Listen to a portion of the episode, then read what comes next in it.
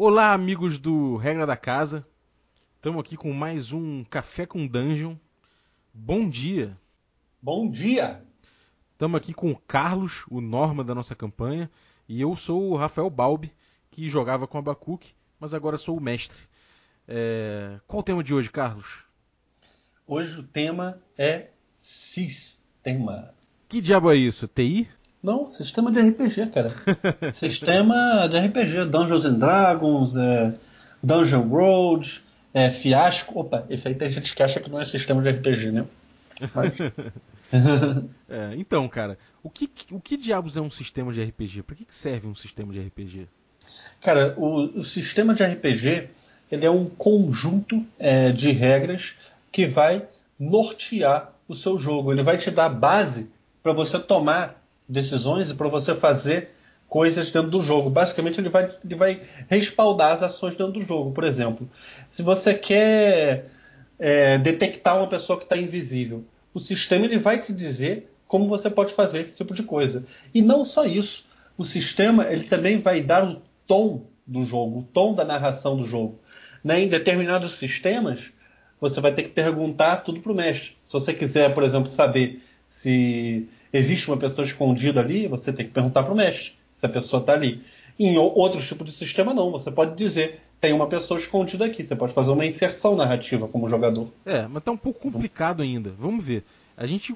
Vamos, vamos pegar um exemplo clássico. A gente está brincando de polícia ladrão.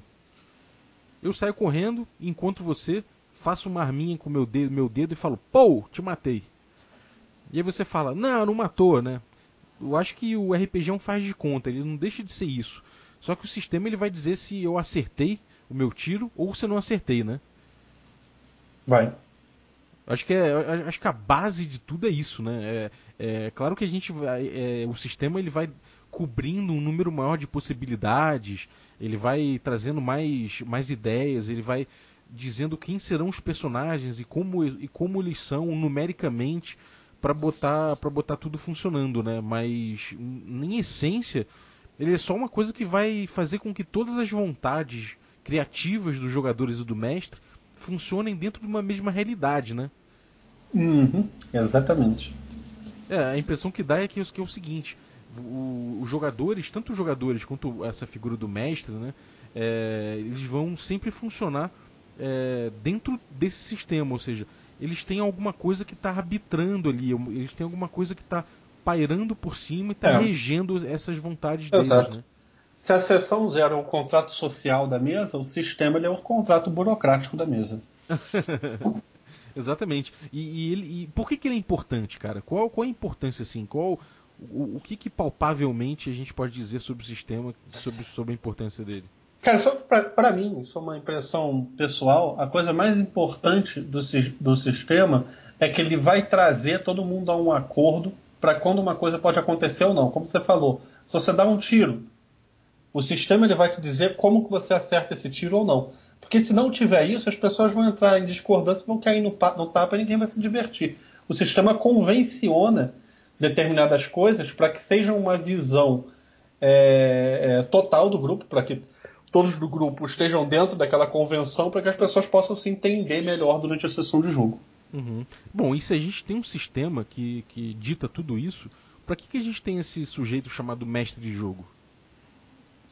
Bom, o mestre de jogo, ele, para começar, não é todo sistema que vai ter um mestre de jogo. Uhum, certo. E, e, e em, nos sistemas que tem mestre de jogo, que são a maioria, o mestre de jogo ele está ali para propor a narrativa em questão daquele jogo, enquanto os jogadores estão ali para explorar, para vivenciar aquela narrativa. É, ou então também tem essa, essa coisa do mestre ser um, um árbitro, né? Ele é o cara que olha o sistema e que, e, e, que, e que diz a aplicação do sistema, né? Um cara que fala, então, nesse caso aqui, vamos aplicar a regra tal ou, a, ou, ou, outra regra. Ele é um cara que acaba sendo o facilitador, né? Da, do uso do sistema, né? É, eu acho que se você está num grupo que as pessoas não têm muita familiaridade com o sistema, eu, eu concordo com isso daí que você está falando. Mas é, se você está num, num, bom, com pessoas que já têm familiaridade jogando aquele sistema ali, o mestre ele nem arbitra muito, né? Uhum. As pessoas vão no que está no livro e pronto, a não ser que tenha alguma regra especial como a gente fez que não está no livro. Uhum. É, isso tem muito a ver com o tipo de sistema, né? Porque a gente tem vários tipos de sistema no RPG, né? É, sim. Se você pegar um sistema mais abstrato, um sistema mais old school, o mestre vai ter que arbitrar muita coisa. Uhum. Mas se a gente pegar o que a gente joga no, no regra da casa, que é o D&D 5, ele tende a ter pouca arbitragem. Uhum. É, uma coisa que, é, que é importante a gente falar, antes da gente passar para essa parte de tipos de sistema, é o seguinte: o sistema importa muito pro tipo de jogo que você vai ter, né? o tipo de história que aquela, que aquela galera vai contar em conjunto. Ou seja, se você, você pode ter um sistema em que, ele, em que ele seja muito realista, por exemplo, em que uma troca de tiros é, facilmente pode é, levar alguém à morte, ou uma troca de, de espadadas pode facilmente é, matar alguém. Mas você pode ter outros sistemas mais épicos que, que levem os jogadores a, a trocarem tiros e brigarem de espada, e mesmo assim isso não ser uma coisa tão letal, né? Sim, claro. Então, assim, o tipo de história que você vai contar depende muito do sistema que você está usando, né? Claro. Tem sistema que com um tiro você morre. E tem sistema que você aguenta uma bomba atômica. É, exatamente. Tem sistema para super-herói, tem sistema para você jogar uma história é, de terror no, mais no ar, tem sistema para você jogar uma coisa mais Senhor dos Anéis. Então, os sistemas, regras, elas acabam levando o, o seu jogo para algum lado, né? Então, essa é a importância também do sistema, né? Sim, e existem alguns tipos de, de alguns grupos de, de classificação do sistema que são até um pouco polêmicos, mas que quando a pessoa está entrando no RPG, eu acho até interessante ela usar, porque isso vai dar um norte já para ela em relação a qual é o tipo do sistema, o que, que ela vai escolher né, e tudo mais. Uhum. Quais são os tipos? Você Olha, os, eu não sei se eu, se eu conheço todos os tipos de cabeça, mas vou dizer os que eu conheço. São sistemas simulacionistas, que tentam simular é, todas as variáveis do, do mundo real. Né? Tem sistema que tem até sistema para gravidez, um negócio de doido.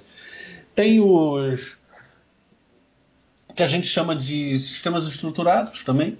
São sistemas que têm a regra muito bem é, estruturada, ou seja, para qualquer coisa que você vai fazer, quase ele tem uma, uma regrinha, ele não chega a ser um simulacionista, porque ele pode lidar com poderes mágicos, com várias coisas que estão completamente fantasiosas, mas mesmo assim são bem estruturados, tipo D&D na terceira, quarta edição, o Pathfinder, por exemplo.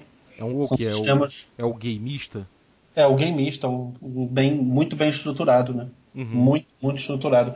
O D&D 5, né, o Dungeons Dragons 5, que eu tenho muita dúvida, né? Se ele é estruturadaço ou se ele é semi-estruturado, porque ele é um sistema que você pode tirar algumas coisas dali, é, você pode tirar uma das regras, por exemplo, do, do Dungeons Dragons 5 e não quebrar o sistema. O que, que você acha, Bob? Ele é estruturado, semi-estruturado?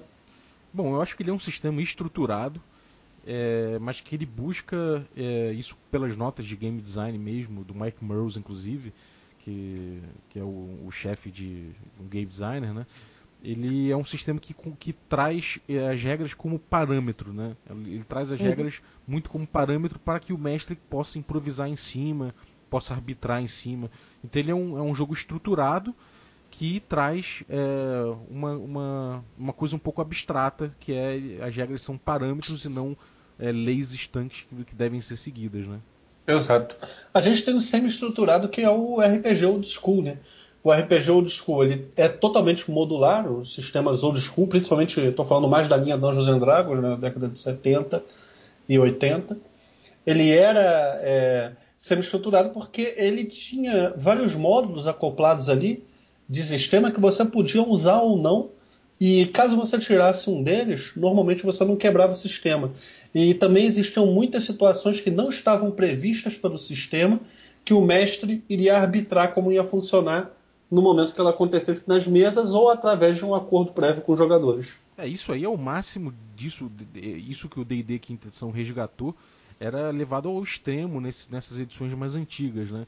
O jogo ele não tinha regras, ele não tinha um corpo grande de regras, ele tinha, na verdade, algumas regras cobrindo algumas situações, como você disse, é, modulares entre si, ou seja, você pega um pedaço e tira e modifica sem que todo ele quebre, e, e aí você dá muito espaço para o mestre criar em cima levando as regras como parâmetro, né? Exato. Então, esse, esses RPGs old school, eles não são bem estruturados, né? Eles têm uma, uma coisa modular, uma coisa que hoje em dia se resgata porque tem seu valor, né? É, é, interessante você ter essa modularidade e você dar esse jogo, esse jogo de cintura pro mestre, porque a, acaba que o jogo acaba se, se, se, se moldando às, às, necessidades da mesa, né? Do, daquele jogo específico que está sendo jogado naquele grupo, com aqueles jogadores, né?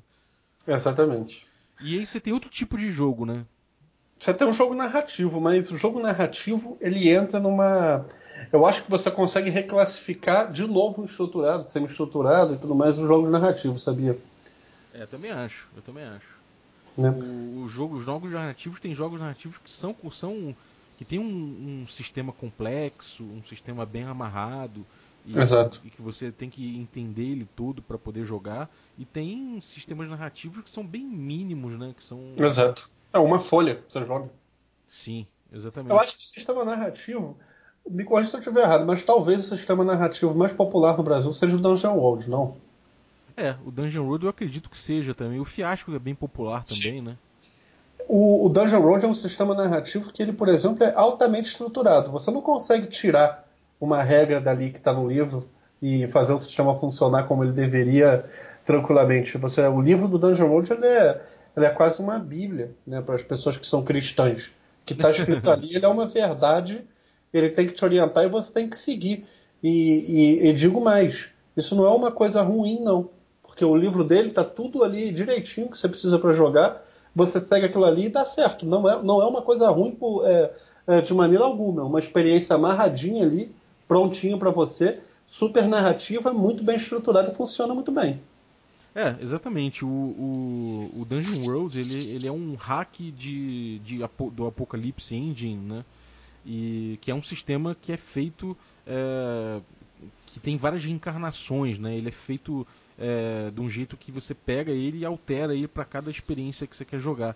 Então você tem, sei lá, você tem um sistema para jogar é, contos de, de horror, de, de, horror pessoal. Você tem como pegar encarnações desse sistema para jogar, sei lá, um, um, um, cyberpunk. Então essas regras eles mudam é, para simular cada experiência dessa de uma, de uma, forma bem específica. E o Dungeon Worlds, no caso, são essas regras é, feitas para se jogar uma, um, uma narrativa é, que lembra aquelas narrativas dos jogos antigos de D&D, né?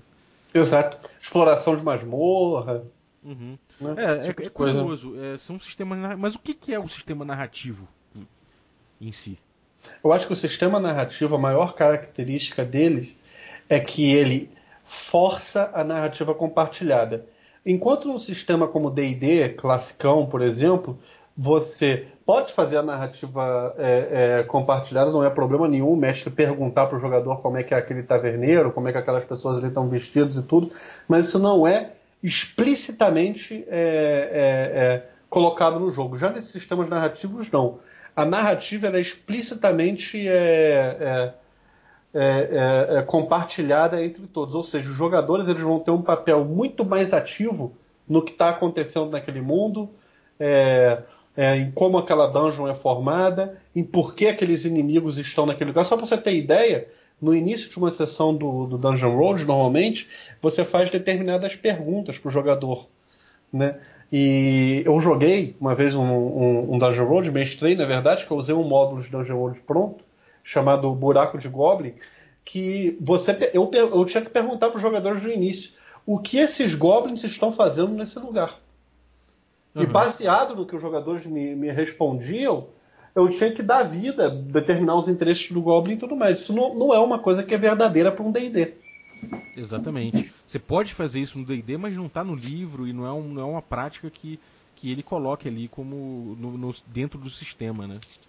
Exatamente. É, uma coisa curiosa é, dessa experiência é que você. É, não é que você no DD não tenha uma, uma, um compartilhamento narrativo entre todos os participantes.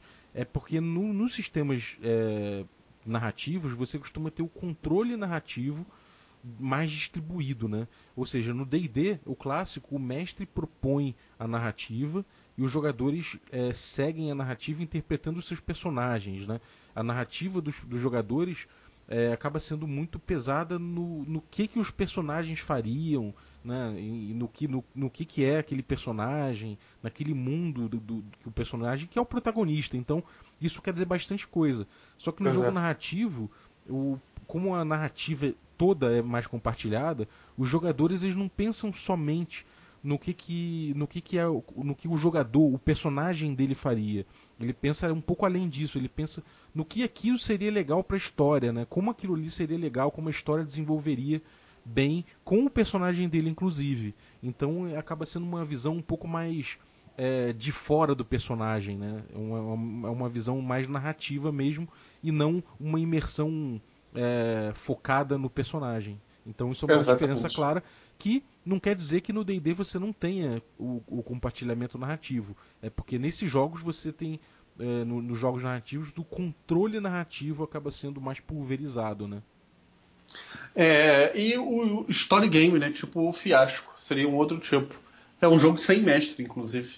Conta aí pra galera como é que é. É, o fiasco tem algumas regras que são seguidas por todo o grupo. Existe tal, a figura de um cara que é o facilitador, tal, mas que ele não, não, não tem um controle narrativo sobre, sobre nada e o controle narrativo dele é tão grande quanto de qualquer outro jogador ali. E eles vão seguindo é, os, essas regras, né, através dos dados como eles saem, e vão, é, vão percorrendo etapas de uma construção narrativa. E essas etapas vão gerando conflito, resoluções de conflito, novos conflitos e um fechamento da história. Então é, é uma, é uma partida de cerca de duas horas que vai terminar ali, aquela história vai terminar ali, não tem continuação necessariamente. E os jogadores igualmente vão percorrer com o mesmo tipo de controle narrativo todas aquelas etapas até que a história se forme e, e termine no caso do fiasco, você, ele emula um, uma história de fiasco mesmo, como se fosse um desses filmes dos irmãos Coen, sabe? Uhum. Tipo Arizona Nunca Mais, ou Fargo, por exemplo. Exato.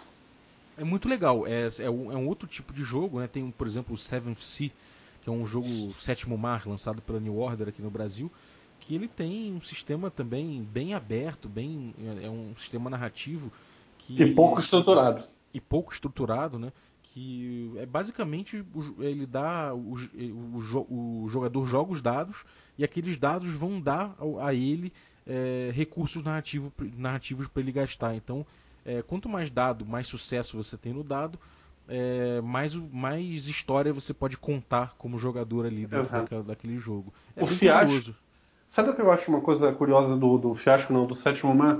É que eu acho o sétimo mar um sistema muito legal para jogadores é, iniciantes, porque eles vão poder brincar bastante com a imaginação, que no final das contas é para mim um cânone do, do RPG, imaginação, criatividade e todo esse tipo de coisa, mas por ele ser muito pouco estruturado, ele é um sistema muito difícil para o mestre.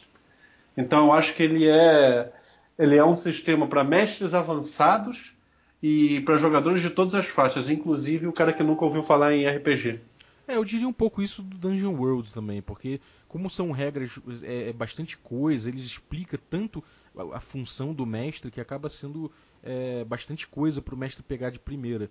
Mas os jogadores é uma delícia, eu acho que para um jogador iniciante é, talvez seja, é, seja o melhor tipo de jogo mesmo. É, uma coisa interessante, em termos de desafio, qual é a diferença que você vê de um sistema narrativo para um sistema é, mais gameista? É, qual, é, qual é a ou de um sistema mais simulacionista? Qual é a diferença que você vê? Olha, é, tá, bom. Eu vou falar dentro, totalmente dentro da minha perspectiva de jogo. Tá, pega, então, pega então sistemas específicos, pessoal. sei lá. Qual é a diferença tá. do desafio de um, de um sétimo mar, por exemplo, para um Dungeons and Dragons quinta edição? Tá, tudo bem. Cara, na minha visão do Dungeons and Dragons de quinta edição, vai ter muita gente que vai ouvir isso aí, vai discordar totalmente comigo. Não me joga em pedra, essa é a maneira como que eu vejo o sistema que ele é tão certo a de vocês é o seguinte. No Dungeons and Dragons quinta edição, você está enfrentando uma, o, o, monstro, o mestre joga um dado, sai um dano crítico, e aquilo ali vai te matar. É, te matou e acabou, não tem o que você fazer ali, é cru. Entendeu? Você quer um no chão, começa a fazer teste de morte, e morreu, morreu. Entendeu? Você está totalmente à mercê da, da estrutura do sistema mesmo, do, do, do, dano que o monstro vai te dar, de como aquele monstro rola aquele dano e tudo mais. No sétimo mar, já não é tão esse o, o, barato. No Sétimo Mar, é, você é um grande herói ali no meio daquele universo. Por exemplo, no Sétimo Mar, um vilão que não é o, o arco-inimigo da história, tudo não tem nem condição de te matar. Entendeu? Você mata eles que nem, que nem um ser humano pisa em formiga, é um atrás do outro. E você conta maneiras maravilhosas de, de matar isso, entendeu? De matar o cara. Se você consegue um acerto no sétimo mar, você pode falar que você é, pulou de uma janela, deu cinco cambalhotas, passou a sua espada pela perna de um goblin, ele saiu mancando, se enroscou dentro de um barril cheio de feno e o barril saiu descendo ladeira abaixo e bateu numa casa que estava no final da ladeira e o Goblin morreu. Por exemplo, isso é totalmente normal dentro de um sistema como esse. O barato é muito mais você curtir a história, você contar o que está acontecendo de um jeito fantástico e não viver aquele negócio seco de e gritou, deu 15 de dano, caiu. Tudo bem, você vai narrar como seu personagem caiu, vai vai ver como vai acontecer, mas não é esse o barato. O barato do Sétimo Mar é contar uma história fenomenal. É só assim que eu vejo. É, por outro lado também existe uma, uh, o desafio para um jogo tipo D&D quinta edição, por exemplo, é um pouco você superar o desafio que o mestre propôs, né? É você superar o desafio que aquele cenário traz, é você tentar, até pelas regras mesmo, você é, jogar com as regras para superar um, um, um, desafio proposto. Ele é muito mais jogo, né? É, que você não conhece, você não tem, como você não tem tanto controle narrativo na sua mão enquanto jogador, você só controla o que o, mesmo que o seu personagem faz, você acaba é, conhecendo menos o desafio que lhe é proposto, né? Você tem menos controle sobre ele, logo você conhece menos ele. Então acaba sendo um, um desafio com outro sabor, né? É, é, acaba você sendo desafiado mais é, na pele do jogador do que sendo desafiado como um contador de história, né? Exato, e, o, e é, o jogo é mais perigoso.